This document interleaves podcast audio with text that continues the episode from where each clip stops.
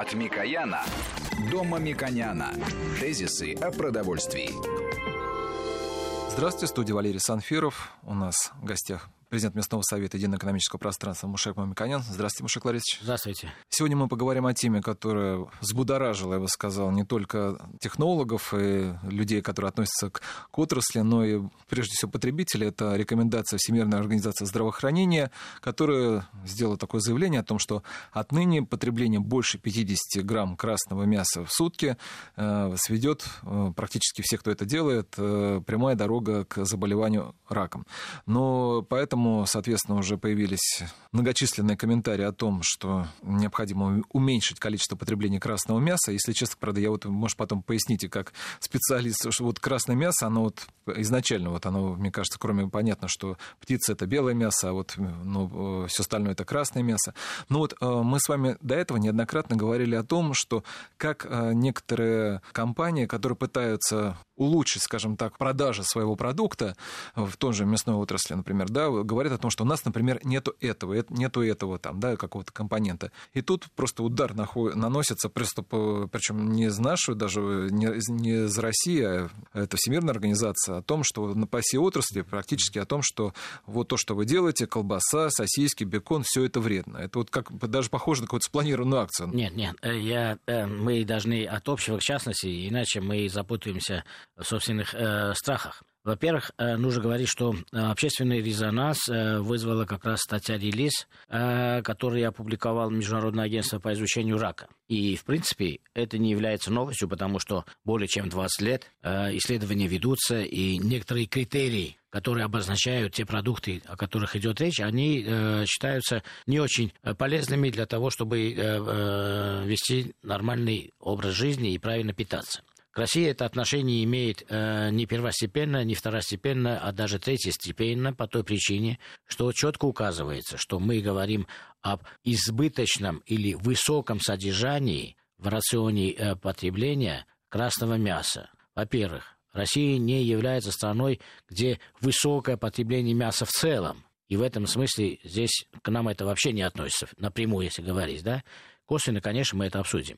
Почему? Потому что Россия потребляет около 70 килограмм на душу населения, а высокое потребление начинается выше. В Америке это больше 110, в Европе около 85 и так далее. И доля красного мяса потребления в России значительно меньше, чем в других странах. Это тоже ну, замечательно с точки зрения, э, если мы говорим о тех рисках, хотя они минимальные, но они были обозначены, и поэтому нужно честно, откровенно говорить с людьми для того, чтобы мы формировали правильные э, навыки выбора товаров, правильные принципы подбора продуктов для питания рационального. Теперь э, классификация красного белого мяса, темного мяса. Да, к белому мясу относится мясо птицы, бройлеров, э, индейка, утка у мяса птицы есть темная часть, это ножки, которые к красному мясу не относятся, в том виде классификатора, который был обозначен в данном э, статье релизе. Э, красное мясо подразумевается говядина в первую очередь, свинина, э, как основные, ну, копытные сельскохозяйственные животные, их мясо считается красным.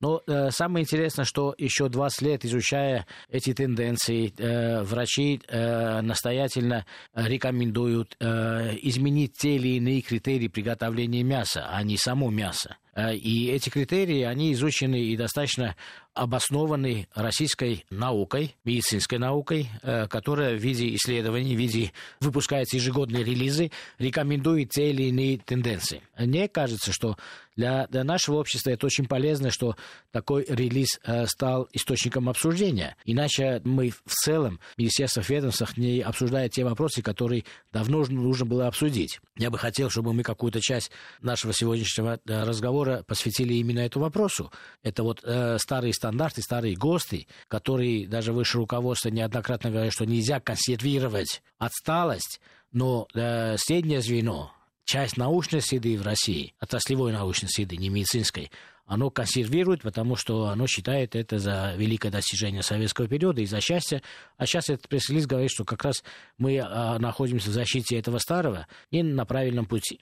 Поэтому э, мы должны говорить о критериях. Э, что же сказали врачи и что на самом деле говорят э, врачи более 20 лет. И э, эти риски не настолько большие, потому что мы имеем влияние канцерогенов или неполезных веществ, даже если, проходя по улице, мы дышим воздухом, который загазован. Мы имеем огромное количество других экологических влияний. Один из них как раз, или несколько из них, а какие именно, это важнее всего, находится через продукты. Мы потребляем через продукт. Вот, поэтому вот я хотел, эти поэтому... критерии важнее. Вот да. я как раз хотел спросить, с одной стороны, вот вы скажете, у нас недоедание красного мяса, но с другой стороны, вот те перечисленные продукты питания, например, это сосиски, бекон, да, а, копченая колбаса, это то, что как раз у нас больше всего и любят. И если посмотреть даже по рекламе, да, это больше всего рекламируется. Да, да, но... и поэтому такое ощущение, что у нас наоборот вот не, не, то, что вредно переедание. Есть и э, официальная статистика, и есть глубокое исследование грамм до грамма, что российская семья потребляет. Это э, хорошо изучено, потому что это имеет коммерческий смысл, и компании хорошо изучают. Да? Мы э, потребляем белого мяса 55% от общего рациона. То есть, если мы берем общий рацион э, российской семьи, то мы больше половины потребляем белого мяса, мясо птицы, индейки, утки. Это означает, что ровно половину нашего рациона, э, то, что мы говорим, отношения вообще не имеет. Второе. Вы много знаете семей, которые едят сырое мясо? Нет. Мы немного знаем семей, которые едят сырое мясо. И есть сырое мясо, которое несъедобно. Да? И э, поэтому э, нужно говорить о том, что если мы перерабатываем продукт, и врачи хотели именно это сказать, то во время переработки мы можем натворить э, чудес, в плохом смысле, о которых и хотят предупредить врачи. А какие мы можем натворить плохие э, вещи?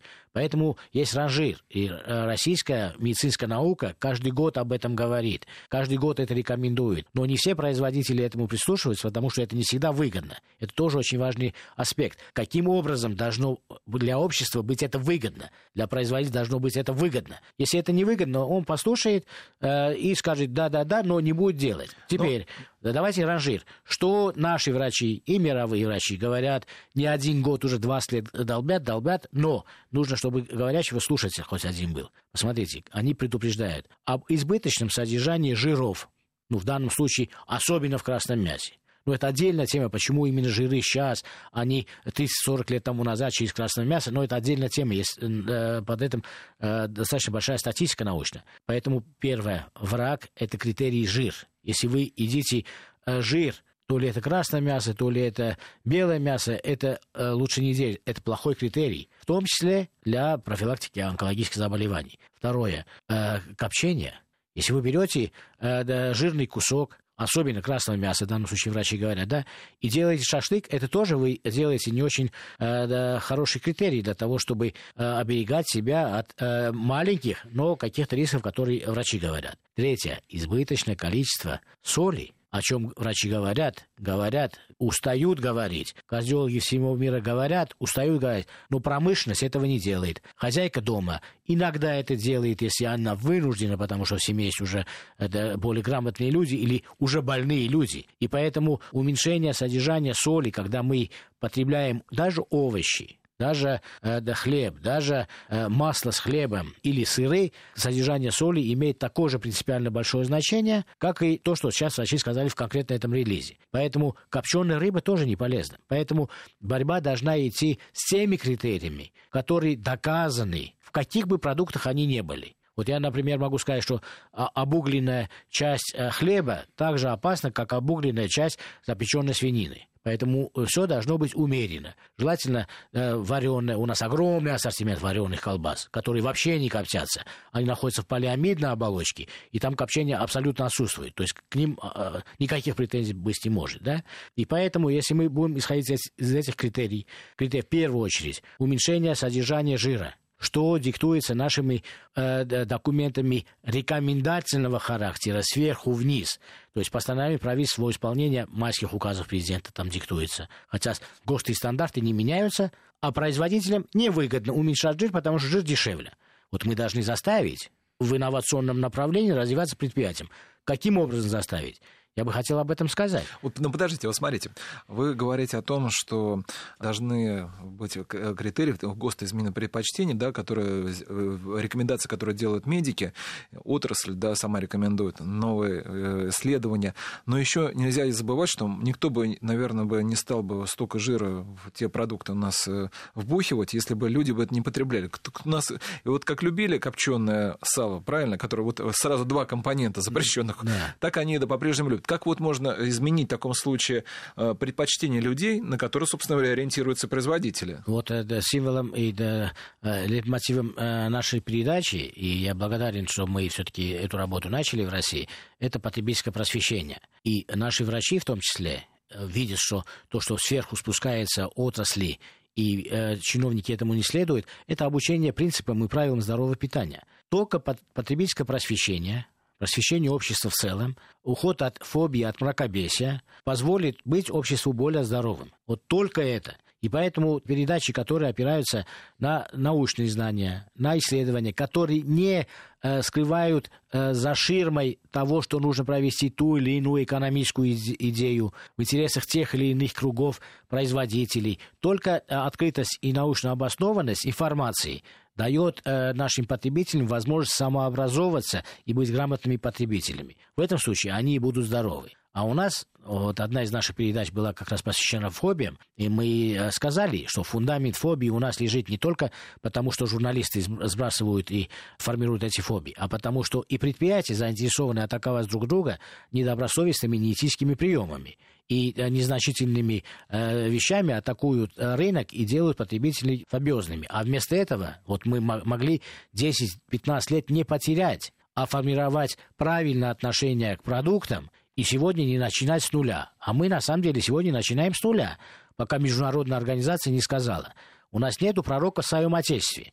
Вот пока международные пророки нам не скажут, наших врачей, которые уже устали это говорить, наших э, прогрессивных э, технологов предприятия и э, те, которые, специалисты, которые предлагают регулирующие наши документы делать более прогрессивными, никто не слушает. Поэтому вот сейчас мы получили информацию от внешнего пророка, в кавычках, от уважаемых врачей, и стали смотреть, что наши э, внутренние пророки говорили, а наши внутренние пророки не только говорили, они и приняли определенные решения, они рекомендовали, а э, внутренние производители 99% э, ничего не делали, но 1% все-таки делает такие продукты и уменьшает содержание жира, копчения, и в магазинах есть такие продукты, а потребители это не знают. Наверное, вот нам нужно всегда какой-то пинок. Я напомню, что у нас в гостях президент Местного совета Единого экономического пространства Мушек Мамиканян. Вот вы уже начали говорить о ГОСТах, которые сейчас нужно сделать, привести к тому, что, кстати, предлагается майских указа президента. Но э, вот скажем, вот возьмем вот, ну, один из тех же продуктов, который обсуждается в связи с релизом, как вы говорите, ВОЗа. Это те же сосиски. Они вредные вообще. Это, в принципе, на самом деле об этом действительно часто говорит, э, давно достаточно говорится. Или же можно в ГОСТ, например, в те же сосиски там, да, внести какие-то коррективы, в результате чего они будут нормальными. Я могу сказать, что российские сосиски относятся к тем категориям сосисок, на которые как раз э, международные врачебные э, органы не указывают. Почему? Потому что когда говорят э, хот-доги или сосиски, имеется в виду огромное э, количество э, продуктов э, данной категории товаров. В России изначально с 30-х, 40-х годов принято производить сосиски с минимальным копчением. У нас идет скорее обжарка, чем копчение. Поэтому способ копчения не применяется. Наши сосиски, которые сделаны из белого мяса, вообще в эту категорию не попадают. Белое мясо — это э, мясо птицы. птицы, да. Вообще в эту категорию не попадают. Сосиски, которые используют нежирное э, мясо свинины, тоже на самом деле в эту категорию не попадает, потому что красное мясо, оно опасно не само по себе красное мясо, а содержанием жира в красном мясе. Но это пока э, забудем. Поэтому у нас всегда сосиски более светлые, если вы обратите внимание. Наши дети, семьи любят более светлые, не пережаренные, перекопченные, которые мы видим на западных прилавках. Поэтому международные врачи не стали э, размениваться на изучение отдельных рынков Понимаете, они в целом говорят, что продукты, э, которые проходят глубокую термообработку, в данном случае дымлением, они являются не очень желательными. И поэтому мы должны сказать, наши сосиски к ним относятся? Нет, наши сосиски к ним относятся. Есть отдельные группы таких продуктов, которые к ним относятся. Но если они сделаны из красного мяса. А мы э, с вами уже знаем, что 55% нашего э, населения потребляет продукты из белого мяса. К нам это меньше относится. Но это не означает, что мы не должны обращать на это внимание. И мы не должны говорить, что есть хорошо, что есть плохое. Посмотрите, к сосискам также. Ну, у нас очень часто ошибки. К сосискам также относится и вареная колбаса. То есть это продукты э, термообработаны, но они термообработаны в большей степени. 80% э, вареных колбас в России – это вареные колбасы, которые дымление вообще не проходят. То есть они делаются в большей степени из мяса птицы, из мяса свинины, из мяса индейки, из мяса говядины. Есть на рецептуре указания, то ли это чистая индейка, то ли это э, в чистом виде из мяса бройлера сделан. Они абсолютно не проходят копчение, потому что полиамидная оболочка копчение не пропускает. Они эти вкусовые элементы получают тем образом, который рекомендуют как раз наши врачи, щадящим варится, слегка запекается. Вот это способы, которые не критикуются международными врачами и не являются критериями риска. Поэтому говорить о российских вареных колбасах в полиамиде или о российских сосисках, кроме тех обугленных, которые делают маленькие пару кооперативов, якобы для того, чтобы угодить там э, любителей пива, мы, э, мы это не берем за основу. У нас 80-90% сосисок и вареных колбас к этому абсолютно не имеет отношения то, что обсуждается. То есть рекомендация ВОЗ, ГОСТа, вот здесь вот нас пока это вот по сосискам да, мы Но нужно. у нас есть это, другая проблема. Избыток содержания жиров наших и сосисках, и котлетах, и вареных колбасах. Это очень важная вещь. Она выходит на первый план. И поэтому постановление правительства о исполнении майских указов как раз указывает, рекомендует промышленности уменьшить содержание жиров, животных жиров имеется в виду, и увеличить количество мяса в продукции. Вот такое прямое указание на, в такой высокой инстанции, на самом деле, я читаю первый раз. Настолько важным считает наше врачебное сообщество и руководство правительства, что это нужно было сделать.